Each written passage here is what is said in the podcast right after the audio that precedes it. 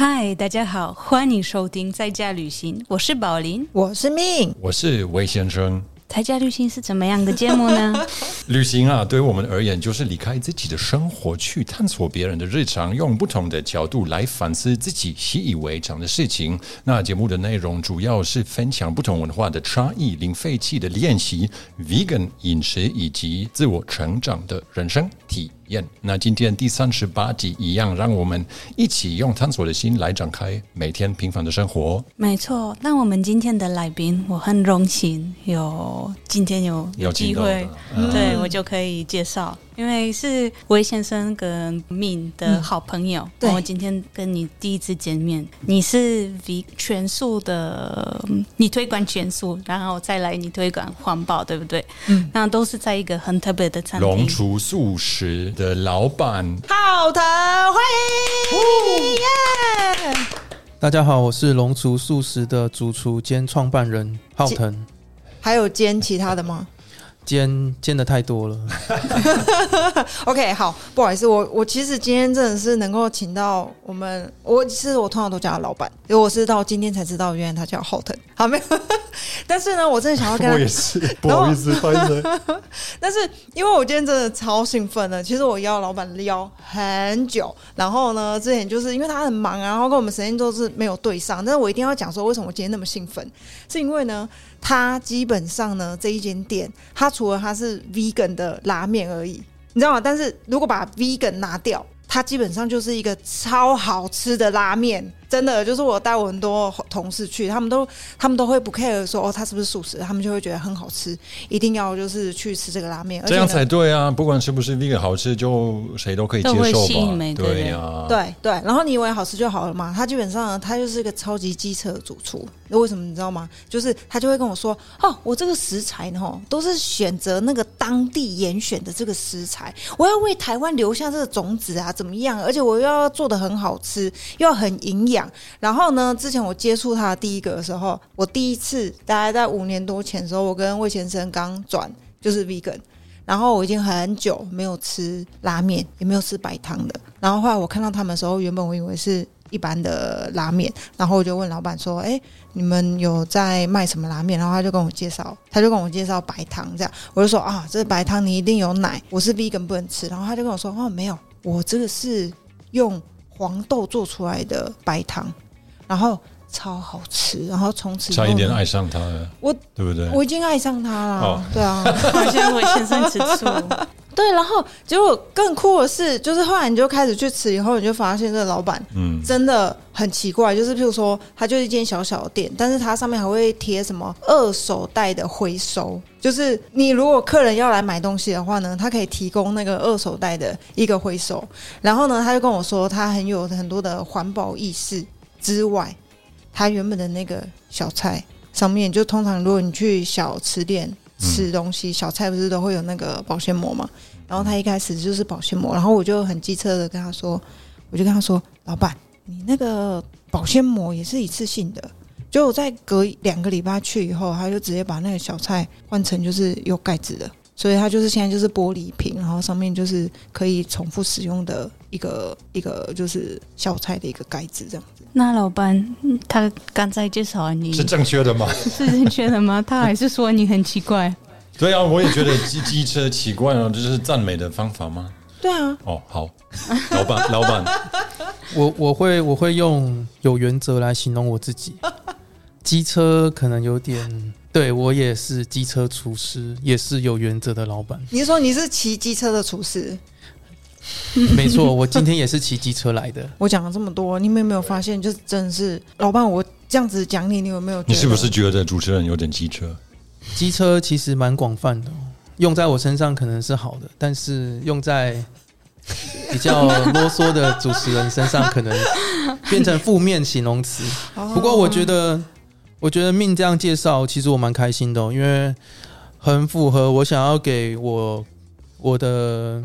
受众这样子的印象是食材是我会去挑选过，然后不让一般的客人觉得吃素是有距离的，嗯嗯，也不会说因为是全素 vegan 会觉得好像会减少它的美味。嗯，我觉得身为厨师，把东西做好吃，其实是我们的职责。然后我只是在这个职责上把我的本分做好而已。嗯嗯。至于刚刚命有提到的减速，其实这个不只是命给我一些提示或提点，我老婆也是一个倡导环保的一个，她很倡导环保。我们出去吃东西，我们都会带盒子，嗯，然后我们会尽可能的不用一次性的、一次性的塑胶产品。然后，那你在他认识他之前，你自己也有？哦，不是，不是。我不是我在认识我认识他之前，我不是这样的人。哎，等一下，我那个时候在跟你反映那个小菜的碟子的时候，你已经跟你老婆在一起了吗？确切时间不确定，但是我是非常认真思考这件事情的。然后我去找了很多厂商，然后找了适合的适合的容器。嗯但确实经过你跟我说的那次以后，其实我想了很久。我觉得既然我是。叫做 vegan 的餐厅，如果能够结合环保，然后为为环保这条大家都在走这条路，能尽一份心力，其实我觉得也是可以做的。嗯，因为我觉得蛮感动，你知道，因为他其实常常很忙，就是譬如说他就要煮面啊，要干嘛的，然后但是他又很推广，就是大家可以带自己的容器过去，所以。他就是又要停下来去听说，哎，你这个东西要装什么？你那个东西要装什么？其实他是必须要把他繁忙的那些节奏停下来，然后去去跟客人沟通。对对，然后再把这个东西放好过去。然后我觉得看到这样的时候，我都觉得很感动，因为这真的不是每一个这么忙，那就是这么忙的一个老板，他们会愿意去做的事情，这样。确确实啊，确实有自己的餐具带来。我们因为每个餐具的大小不一样嘛，我们要分配，然后要跟客人沟通，确实是会花时间呢。不过，如果因为你不想要花这一点时间，你就阻断了人家想要为环保一份尽一份心力的这个教他泼他冷水，我觉得他可能就不会再做了，嗯，或者是他就会受挫，他可能就不再不再这样做。我觉得。如果有这样子的客人拿环保餐具来，其实作为推广环保的店家，其实是应该要开心的。嗯，然后停一点时间去看他拿什么东西来，你也可以觉得，你也可以跟他聊一聊天，或者是看他拿的餐具，你就会大概知道这个客人是怎么样的个性。嗯，很有趣。其实没有想象中的这么难做，只是你要花一点时间。嗯。啊，我好几号灯就是第一，你刚刚提到的，就是做比较环保的一个方式，就是你的餐厅里面呢，你是觉得，因为毕竟是 vegan 的饮食，然后可能你客群我不知道是百分之。五十是也是吃素的吗？还是以上百分之八十是他们可能比较有可能也会接受？哎，我要自己带我的容器，然后哎没有办法外带，就比较对他们来说比较麻烦，他们可以接受要自己带容器。其实我不会强制哦，嗯，不会强制客人一定要怎么做，但是如果客人这样做，我会配合他，然后。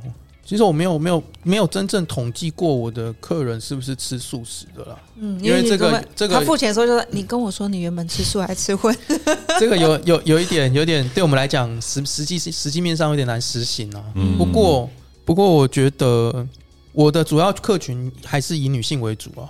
嗯，女性对于环保啊，对于食物的营养健康，还有酸酸的，对他们可以接受，他们会比较。比较有自己的想法，所以我的店是以女性为主，然后有一部分是他是荤食，但是他会抽空来吃素食，然后他选择我的店，对，是有这样子的客人啊。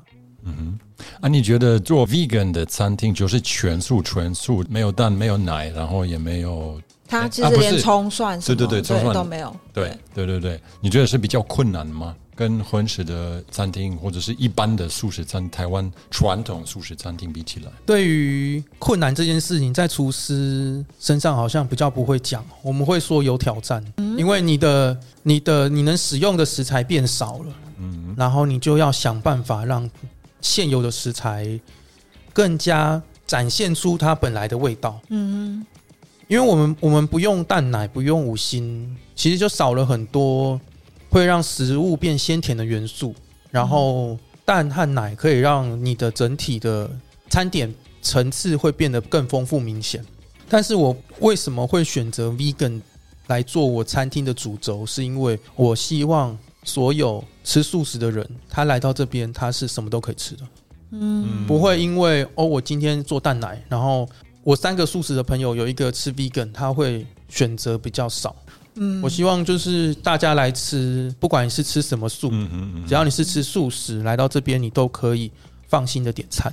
而且还是很丰富的，很多不同的东西，不同的他刚才说的那个挑战，因为我现在在呃试试着做一些波兰的料理，我也是一跟你一样，我想要接下来在我的地方我们可以吃到波兰的小东西，但是我要。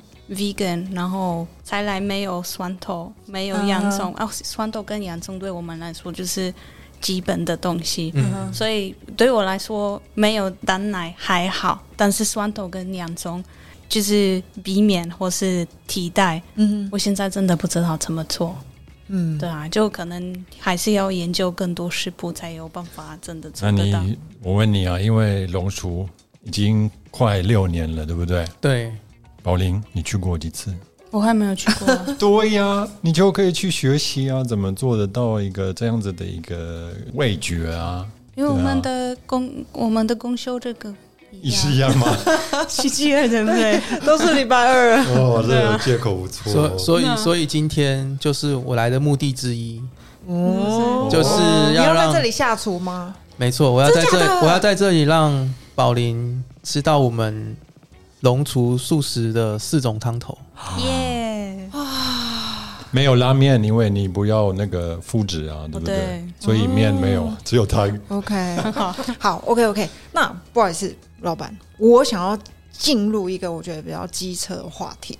就是说呢，因为其实你每一次啊，都跟我说，哼，我这是严选这个当地食材。你刚刚有说嘛，这食材都是你自己挑的，然后你就会说你自己一定都煮的很营养啊，怎么样？你的坚持什么干嘛的？我相信你一定有觉得你做的非常努力的地方，但是这些东西跟其他的餐厅有什么不一样？别的餐厅他现在他做不到吗？呃，老板，你回答，我去准备宝林的汤哦。这是宝林，呃，现在老板已经在传授徒弟了，是吗？其实我我会我会说自己，我期许自己在餐点上越来越营养，越来越符合全素的人所需要的所需要的营养成分哦。因为我认为，认为全素吃全素的人，他的基本选择就比较少。然后他对于健康、对于营养成分哦，他其实应该要自己应该要理解你你能选择的食物比较少，所以你要更吃的更精确一点。嗯，然后我认为蛋白质很重要，所以我在餐点里面会加我我的饭里面会加红藜麦和燕麦，嗯，然后提供基本的一些蛋白质的元素。然后我在餐点里面会放一块。板豆腐，然后我自己把它冷冻，然后再用卤的，所以我会放一半块豆腐。然后我的小菜里面也有蛮多豆制品的选项，我觉得这是我能提供基本的一些需求啦。然后别的餐厅做不到吗？可以啊，大家都想做就做得到啊。只是我对于我自己的餐点有自己的要求。嗯，然后全素当然也可以很健康，只是你。其实我都会跟客人说，你在你在每一天吃饭的时候，你点餐餐点上上来之后，你先不要急着吃，你先看看你今天会吃进什么东西，你这一餐里面会吃进什么东西，是过多的淀粉，还是少量的青菜，甚至是没有蛋白质？我觉得全素的人，他可能一部分人会比较注重注重健康，当然一部分人他可能是因为理念。嗯，然后一部分人可能是因为他他有他的理想，但是他在吃，他可能不会像我一样，我自己会去看我要吃什么，嗯，所以我会跟他讲说，你可以在这一餐里面，你先看看你送上来餐点是你今天吃进什么，因为我们选择的少，所以我们希望我们在这一餐里面能够吃进去，我们应该要能支持我们生活身体的一些能量，所以你可以参考一下，你可以看一下你今天吃进了什么。然后可以看一下这间餐厅，它用什么来回应你的身体？我觉得这个其实对我来讲，我自己来讲，我觉得我蛮重要的。嗯，对。我发现呢，我早上因为就是你们家店，就是你们店离我们家蛮近的，然后我常常上班的时候，就是可能八点半，其实我已经看到你在店里开始去准备东西了。然后我就想说，你是做中午跟晚上，为什么你要那么早去啊？餐厅餐饮的前置作业蛮多的。嗯哼。早上去可能要煮汤、煮饭、准备小菜、准备餐点、切菜、洗菜，太多繁琐的事情要做了。然后人手又不是非常充足的情况之下，你只能早点到，所以用时间来换。所以是每一间小吃店或者是餐厅都会像你这样子要这么早就到吗？看他的选择。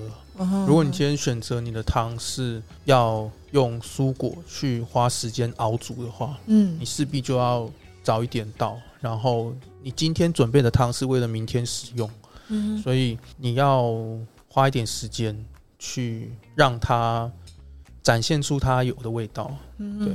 所以其实基本上你花了很多的时间是在熬煮你的汤头，是吗？熬煮汤头是，其实我我我不会说我花比较多什么时间在哪个部分上面。我觉得其实备料它其实就花很多时间。你前置作业，不管是煮汤、切菜，然后备制小菜、卤豆干、豆腐各种，你现在看的小菜，其实它的前置作业都是要一点时间。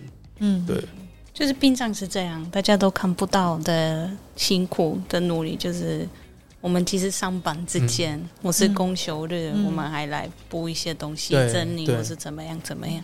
对，我们刚刚在刚开始之前也聊到，今天明明是我们公休日，但我们也都大家都今天很忙。对，今天还是很忙的在工作。对，要很忙才可以吃到那么好吃的拉面，还有汤。然后宝林，你要不要尝尝一下？已经好了吗？可以啊。好啊，Let's go。OK，Let's go。那我们试试看第一个。好。我要我要讲它的颜色吗？是橘色、橘色、红色。这是什么汤？番茄汤。对，番茄。哇哇，我的最爱。嗯，很像我妈咪做的汤。赞，给你赞。这个番番茄汤啊，番茄汤是用那个新鲜番茄加橄榄油、橄榄油下去熬的。嗯，然后我熬的时间比较久，我把它熬成有点类似糊，水分蒸发比较多。然后它的口感会，它口感其实喝到后面会比较比较酸一点，嗯。然后我又做的偏台式一点，我不知道我不知道宝林妈妈做的是怎么样，但是我自己做的是比较台湾口味，嗯。哦。它没有这么浓郁，但是它又可以把番茄的香味集中在一碗里面，对。我可以再再加一个番茄汤，因为我最近都是开始注意到环保，呃，不是环保，呃，健康的一些议题。然后我真的现在才看店家加什么样的油，因为如果你真的要健康一点，真的油的品质是最重要的。所以如果你你用橄榄油的话，虽然它是价格可能成本会比较高，但是同时对我们身体也会比较好。好，对，第二碗。颜色是白色，这个颜色是什么？白色的吗？哦，是白汤吗？对，是白汤。哦，也是我的最爱。我对白汤还好，但是也很好，很好喝。只是你本来就喜欢吃白汤的拉面吗？一般来说，你本来就不就还好，对不对？因为你知道我是白汤拉面的，就是 lover。然后我之前一直没有就是吃到，然后但是很好喝。一般来说，我如果我去拉面店，我不会点白白汤。哇，你说闻着味道是不是很香？这个白汤是用台湾本产的黄豆，然后加上糙米粉去制作的。哦，因为它有比较糙米粉哦。对，糙米粉喝到后面会有一点点谷物的香味。对对对，这个是很有趣的感觉。因为不想让豆浆的味道这么的突出，所以我用糙米粉去跟它综合一下。对哦，原来如此。因为其实真的就是有时候在外面，如果吃那种全素的，如果还是用豆浆，你你那个豆味真的有一点点嗯很重这样子。但我觉得这真的是真的很香哦，感觉这是我最爱的哦。好，现在是第三碗，是台式类似台式东西，不是不是不是哟，不是。嗯，嗯，宝明的宝林的第一名吗？好像是哦。哎呦，番茄跟这个，但是我不知道这是什么味道。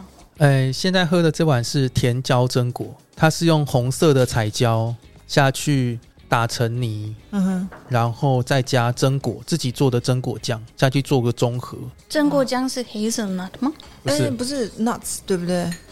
我知道，我，这种比较大的吗？哦，我最喜欢的东西。嗯嗯，好，我这个我是粉丝。坚坚果的坚果的味道会在后面一点，然后它它的用意是坚果的奶香，然后还有它坚果的香味，去中和甜椒的酸苦涩味。甜椒的色味，嗯，好，好，最后一个。宝林要是第四碗，这是我老公应该最喜欢的，这是什么？这是酱油，酱油，对，OK，OK，对，阿友最最爱的糖就是这个，这个应该很适合的冬天吧？哎，它其实清爽，然后你夏天喝的话，其实也不会很负担，是哦，不会很很沉重。酱油拉面的酱油是用云林的陈元和酱油，它是一支老牌子的老字号的酱油厂做出来的酱油。然后我只用酱油，然后还有一些调味，没有加其他的东西去辅佐它，所以你喝到的都是酱油的清香，还有酱油的它的酱香味，不会有过多的其他的味道去配合它。嗯，所以我真的觉得不错，因为我其实去吃拉面，我的选择会。要么是很这种完全没有什么的汤，或是番茄汤，或是台式，还有泡菜，因为我喜欢酸的东西。但是白糖跟酱油汤，我平常不会点，但是我真真的觉得这个很不错。对对对，真的。好，那最后，因为毕竟我们是一个 podcast 啊，所以现在在听众朋友在听，觉得哎，我根本看不到啊，所以最后最后我要给宝林吃我最爱的，因为我觉得龙厨一个特色也是他的小菜，我觉得很好吃，我真的很爱。其实我可以常常我老婆呃就是命自己去去吃，然后都已经让你帮我买一些小菜啊，因为我都觉得很很好吃。然后我最爱的最爱的就是他们的藕片，嗯，宝林你尝尝一下。藕片是什么？就是莲莲藕，莲藕。这个，Oh no！你不喜欢吗？Oh no！我最怕就是这种东西。为什么？我不平常不会吃。嗯，你吃一口就好。嗯。哦，好吃。它是喝风对不对？喝风浆是什么？不是，它是用柠檬。哦。它的酸，我们店里面的小菜的酸都是用新鲜的柠檬汁下去做的。嗯。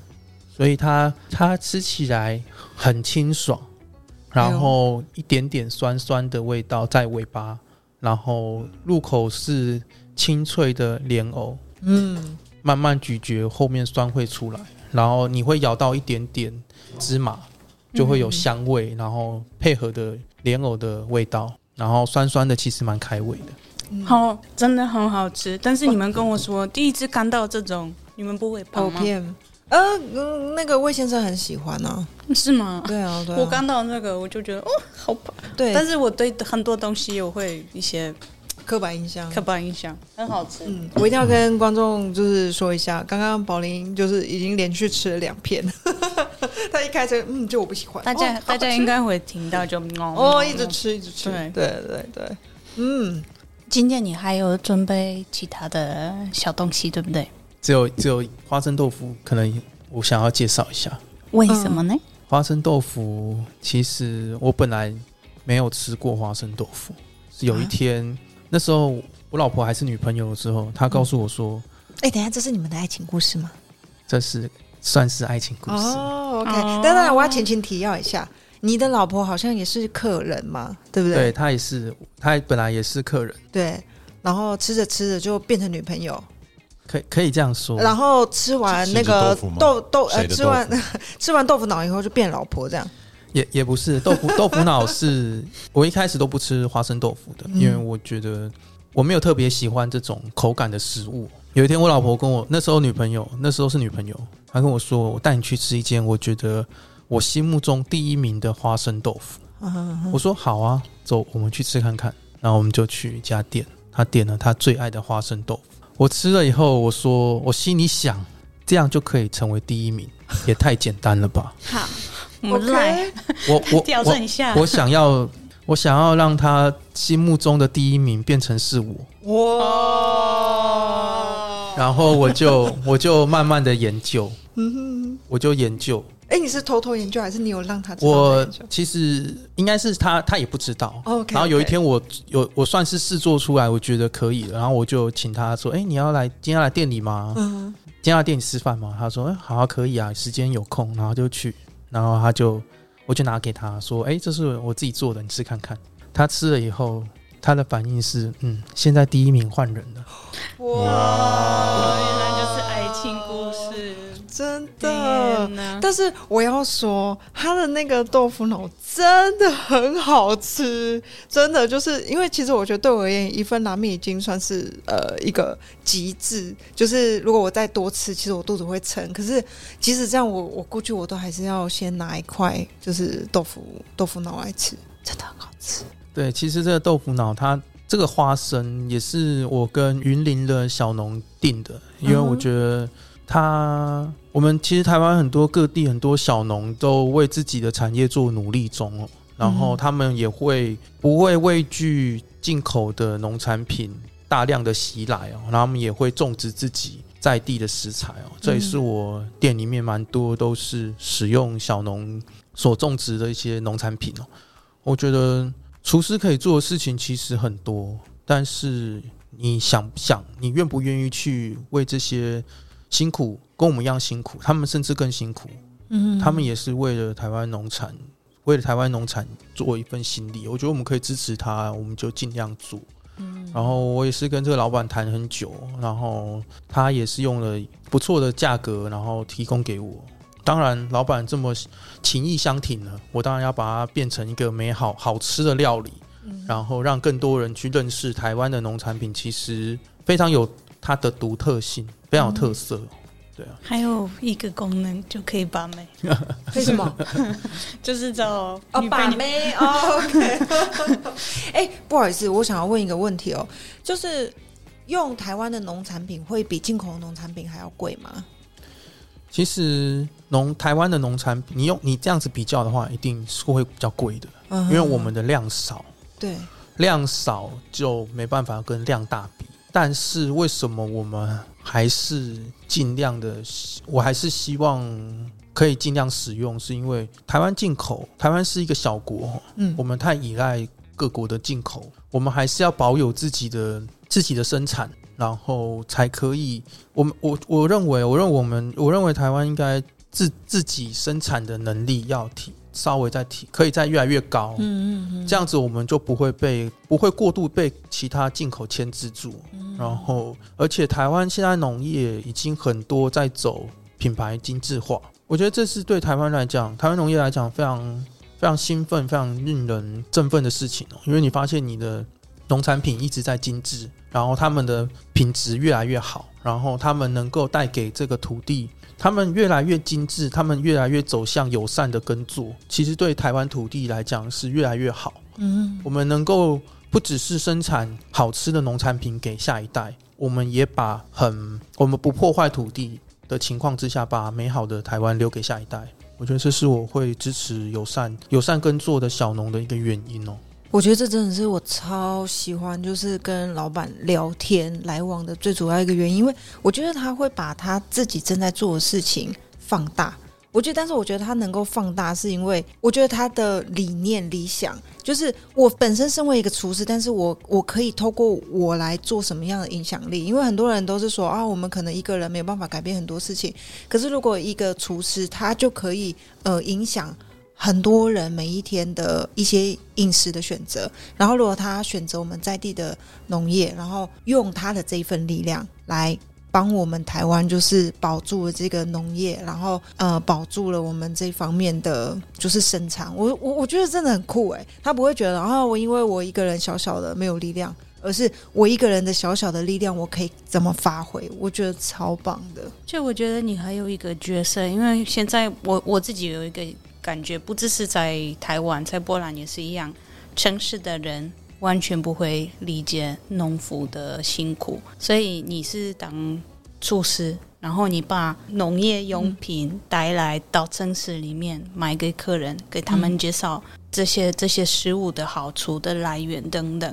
其实这个就是也是算很辛苦的一个过程，因为我们已经跟跟土地距离太远了。没错，没错。所以我觉得这个是也是很棒的一件事情，就你用自己的的的店来把这个距离越来越让这个距离越来越近，拉近一点。对，呃，但是哎，我们还没有问老板好疼，我都说老板，因为我也习惯了。对，呃，你开 vegan 的餐厅有特别的原因吗？我记得我之前有跟你说过啊，就是我身为一个之前 vegetarian，后来 vegan。然后到台湾之后，好开心哇！哪里都有素食，素食。然后我觉得哎，好棒啊！但是我发现呢，我我然后我很我有一点天真，我我以为哇，素食他们就应该都吃素，然后老板应该也是吃素，然后他应该也是支持，就是比如说动物权利啊什么的。但是我发现哎，没有啊，就有一些人单纯就是做生意而已。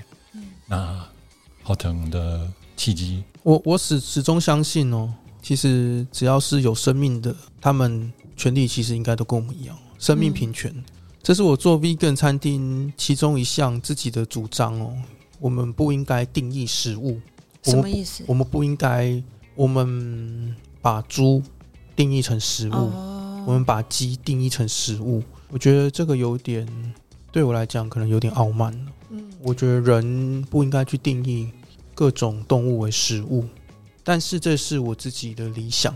理想总是见距离现实是非常遥远的，但是我觉得我可以用一家店，嗯，我可以跟动物，我可以跟生命做一个美好的连接。我可以在这家店，我可以没有生命因为餐点而被牺牲。这是我做 vegan 餐厅其中一项，非非常非常理想，非常理想，非常理想。但现在又多一个人爱上你了，我。真的，嗯，你是说对生命的这个态度，这个尊重人态度啊，对啊，对啊，而且就不要把动物把它当成一个东西，一个物体。对，但是哎，有时候有些吃肉的人还是会说，哦，那你为什么就可以把这个菜当做一个食物？他们也有生命啊，不用不用过度解读每个人的意思啊。嗯，只要知道自己在做什么就好。我觉得最棒的是，就是他会透过他的餐厅，让很多人知道推广。哎，vegan 就没有包含这些这些材料都没有在里面，还是可以到那么好吃，对，完全不需要什么牺牲什么。哦，我这样子就会很辛苦，都不好吃啊，然后没有很丰富，不是啊？对，他就证明了啊。对，哎，老板，而且你还有证明一件事情，包括你现在也要更努力，不一定要蒜头。也很好吃，对不对？超好吃的。哎，老板，不好意思，但是到这里，我必须还是想要问你一件事情，因为我觉得你这这间店真的不是一间单纯的呃拉面店，而是你实践了你的理想。你觉得这个东西很重要，你不管再辛苦，你都会去做。例如，你会好花很多的时间来去熬这个汤头，或者是你去找在地的食材，然后跟对方沟通，然后去喊价等等的，然后来提供到。大家的餐桌上面，所以某方面来讲，其实我觉得你应该是有蛮强烈的这个强迫症，对不对？就是你可能会想要把所有事情都做好，做到你觉得是对的部分。那你会因为这样子很辛苦吗？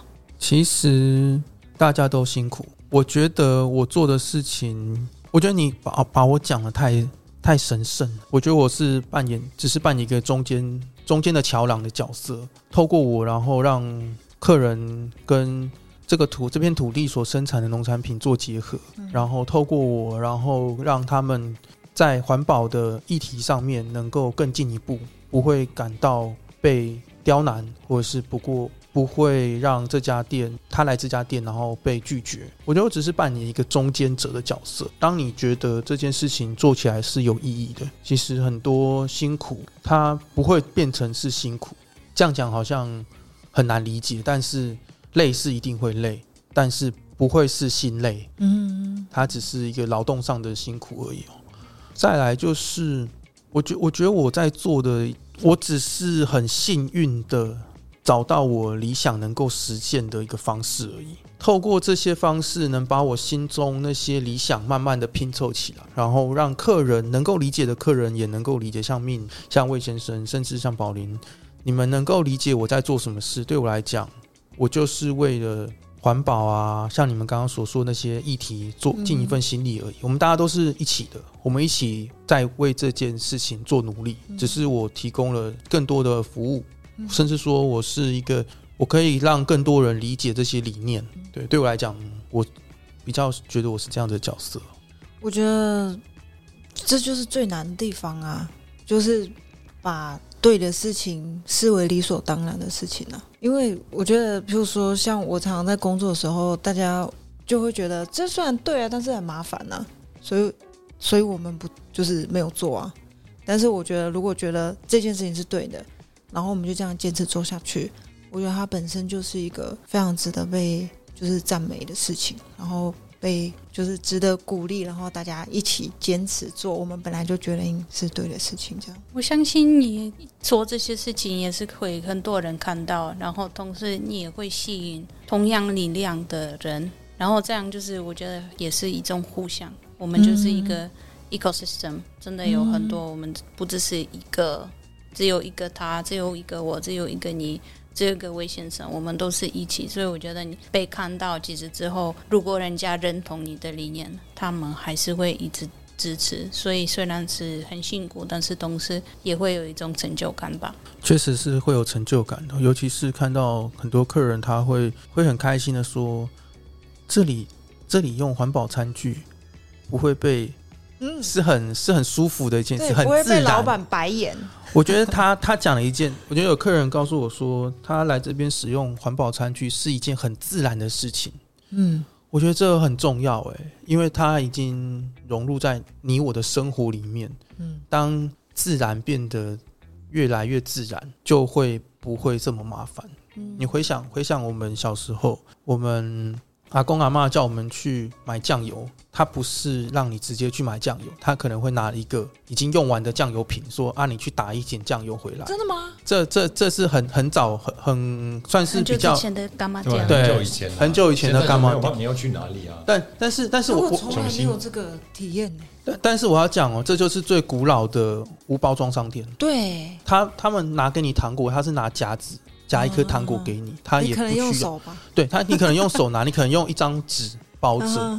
然后，我觉得环保有时候只是我们在走以前曾经走过的路，但是因为我们的生活太便利了，嗯，我们的科技太发达了，我们忘记了我们曾经的样子，也是我们曾经走过，但是因为。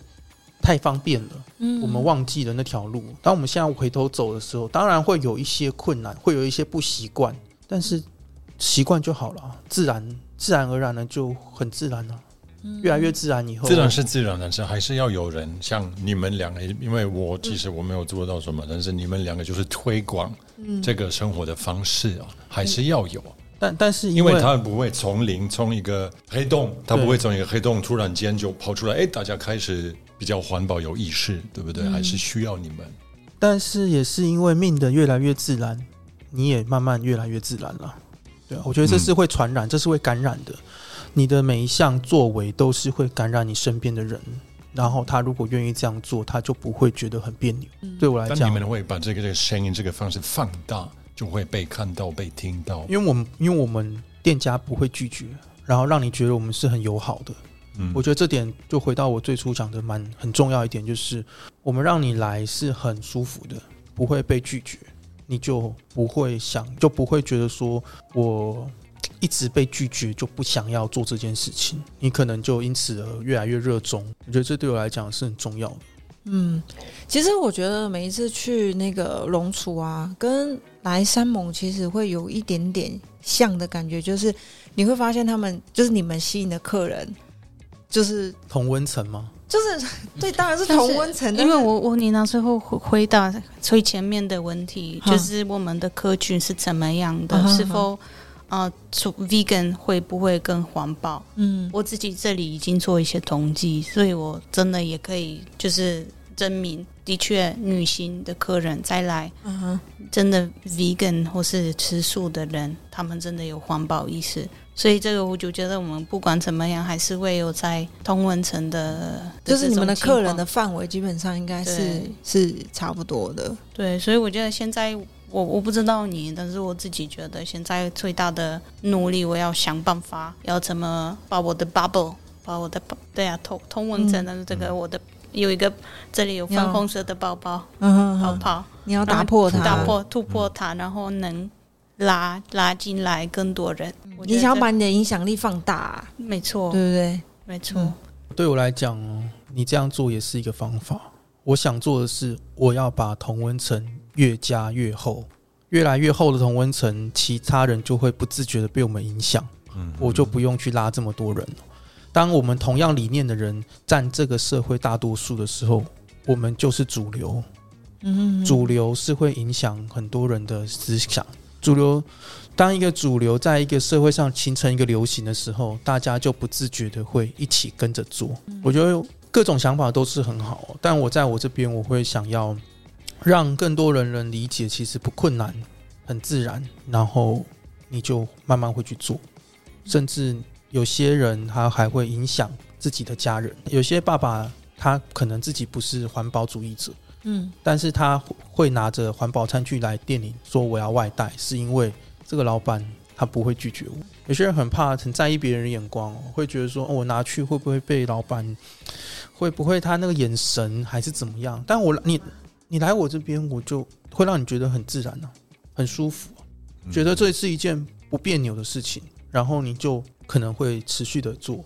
你下一次来我店或者其他店的时候，你可能也会勇敢的提出：“老板，可不可以让我自己用我的自己的餐具？”就慢慢的这就成为一个习惯了。我觉得是这样子。我我认同，就你其实不需要特别很努力，就是把你的 bubble 就破坏。但是因为我们可能还是不一样的行业，嗯，所以我自己觉得，如果我们真的想要把无包装商店变成更普普及、更普遍，我们需要赶快找更多需制造更多需求，这样很多的供应商他们也会提供给给我们一些无包装的东西。嗯，但是这个就因为。可能是产业的不同，我觉得是这样子。对对对，没错。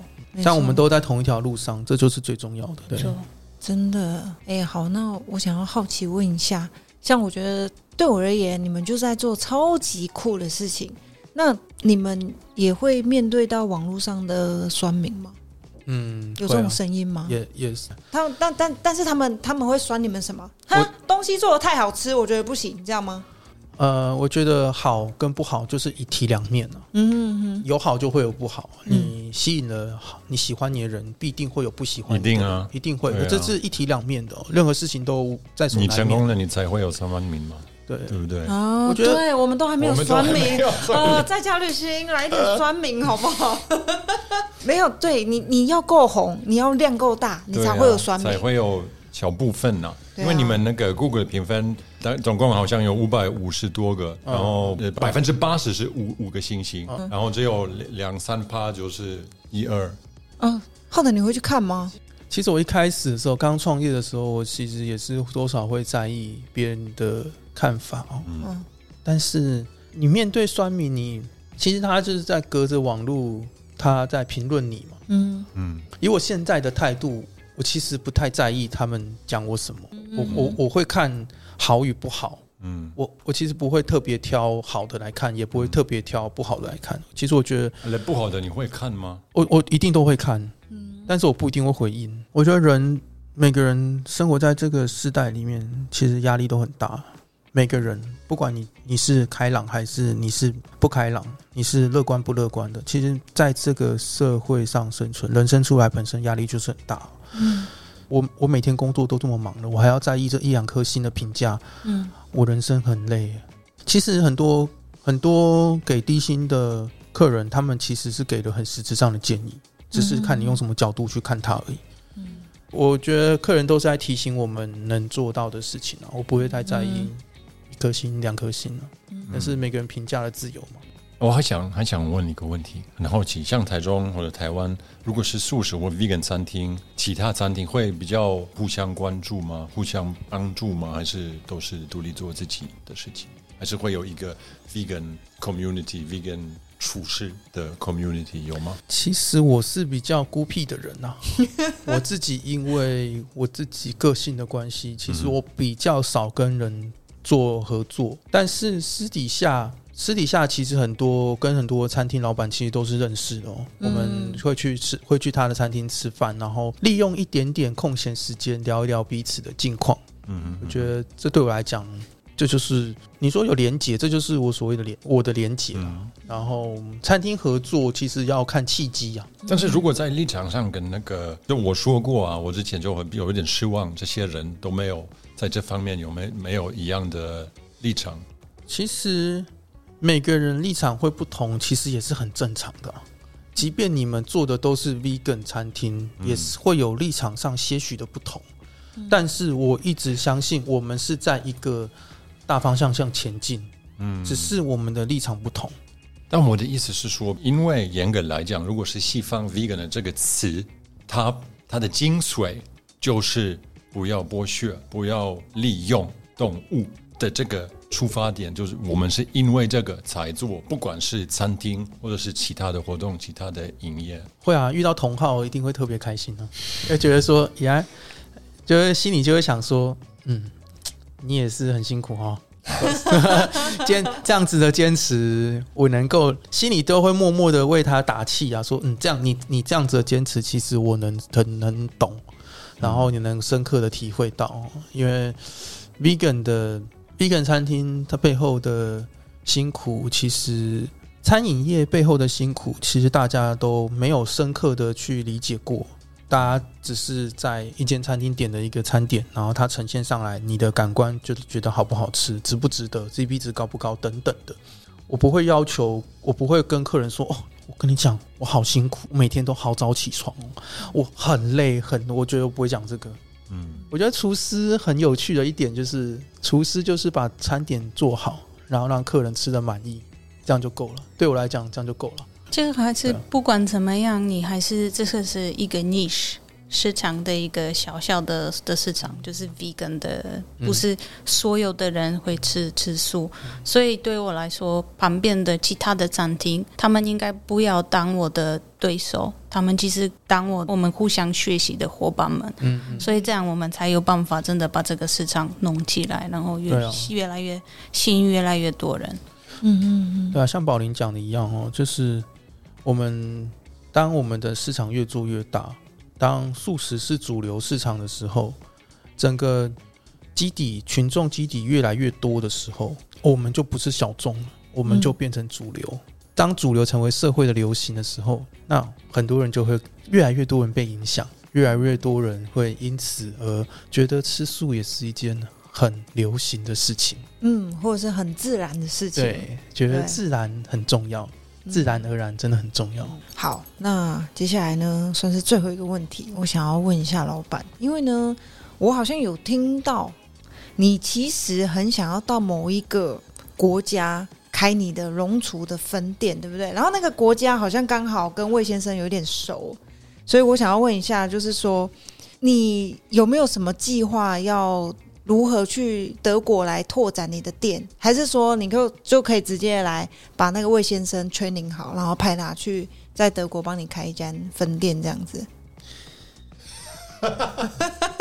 其实，其实这这是一个有录下来哦，有记录。其实这是一个有趣的假想。嗯哼。呃，你说我真的会出国吗？我其实不敢说绝对。嗯。你说我真的会做这件事情吗？其实我也不敢跟你保证。但是我只能借由我的想象说，德国人是一个严谨的民族，嗯，然后嗯，跟我的个性有一点像，说不定我去那边，哎，会蛮适会蛮适合的，嗯，而且 vegan 的 market 不错啊，啊，我跟你说来波兰哦。魏先生，刚才把你的碳快烧掉了，我我可以保，没有没有，你刚才刚才准备的时候，宝林没有天赋，宝林可以跟你说，你可以在波兰开店哦。我们已经，两个都有啊，可以啊，先从德国开始。OK，所以你们现在要开始面试吗？我觉得我应该先学好德文，听说德文也不简单。没有关系，我我在你身边呢。如果有机会的话。其实，其实我其实我说真的，我觉得如果你我现在可以把你的这个小餐厅，不好意思，还是算是小嘛，嗯，有面积，把它可以现在转移到德国柏林，嗯，哇，我会赚到很多钱。不是这个，不是重点，不是重点。我们会影响到很多人，然后让他们吃到有台湾味道的 vegan 我我我我觉得，以你这样子的讲法，我觉得我更有一个想象是，我在台湾把我的产业、我的我的店，嗯，做稳定了，嗯，然后我有机会去德国做个一两天的，一两天，就是在那边推广推广我的东西。也可以让我的素食让德国人吃到，然后也可以你说是像市集什么的这样子，对，他可以去圣诞市集什么之类的。我觉得，我觉得我可以朝这个方向去前进哦，也可以让更多人认识台湾。哎，真的，让他们知道，哎，台湾的素食其实也很不错哦。对呀，对，其实这是我刚刚自己所想象的一件事情哦。好，我们今天就是真的，你分享很多，但是我们最后最后，我们用一个就是平常请我们的来宾跟我们分享一个 tips，在家旅行的 tips。那你会觉得你会想要跟大家分享哪一部分？我觉得有时候你的信念一产生的时候，当你觉得你想要为你的生活尽一份心力，你想要为环保尽一份。一点点的力量，当你心念一产生的时候，你可以来我的店去试着实现你的心念，因为这里的这里的我们是用一个敞开、敞开的心去迎接你，然后让你来这边是很自然的。我觉得最后我会想要，我不会特别想要介绍我的餐点哦，我会特别想要用环保的这个这个概念去去讲一个结尾，就是不要因为。你一点点、一点点的信念刚萌芽的时候，你不要因为害怕就不去做。第一步很难，但是踏出第一步以后，你会发现你可以越走越顺。你可以寻找一些友善的店家，不一定是我们，但很多人都在为这个环保做一份友善的、友善的心理。你可以去寻找一些友善的店家，去慢慢实现你这个对生活、对环保的理想。我觉得慢慢、慢慢的做。其实很多事情没有你想象中这么困难。嗯，嗯，就是做就对了。好，那我们今天的节目就到这里告一个段落。非常的感谢我们浩腾来参加我们的节目。那谢谢大家收听。那我们节目更新的时间呢，是为每个月的第一个跟第三个礼拜四的晚上八点。如果你们对今天的内容有兴趣，记得给我们五颗星星或是留言。然后，当然，如果你们今天听到就是我们龙族老板分享他的一些想法，然后我们也有听到宝林第一次吃他们的喝他们的汤，还有吃他们的小菜，然后你们自己也觉得哎看起来不错，要去吃看看，那就可以到哪里去？台中市北区永兴街两百一十号。嗯，那你们的 social media 要怎么搜寻到你们呢？呃，搜寻“龙厨素食”就可以了。OK，是 i i g 跟那个 Facebook 都有，对，都是一样的。好。还有一个，因为我们刚刚一直讲到拉面，拉面，但是不只是有面，也有饭哦，而且很好吃。我昨天，哎，前天，哎，昨天 第一次有，第一次有，因为我之前都吃拉面，我就很好吃。但是，呃，我听另外一个你参加的 podcast，然后我又听到那个梅干饭，然后我去吃，我也觉得很好吃，真的，真的很好吃。好，那我们今天节目就到这边，谢谢大家，拜拜，下次见哦。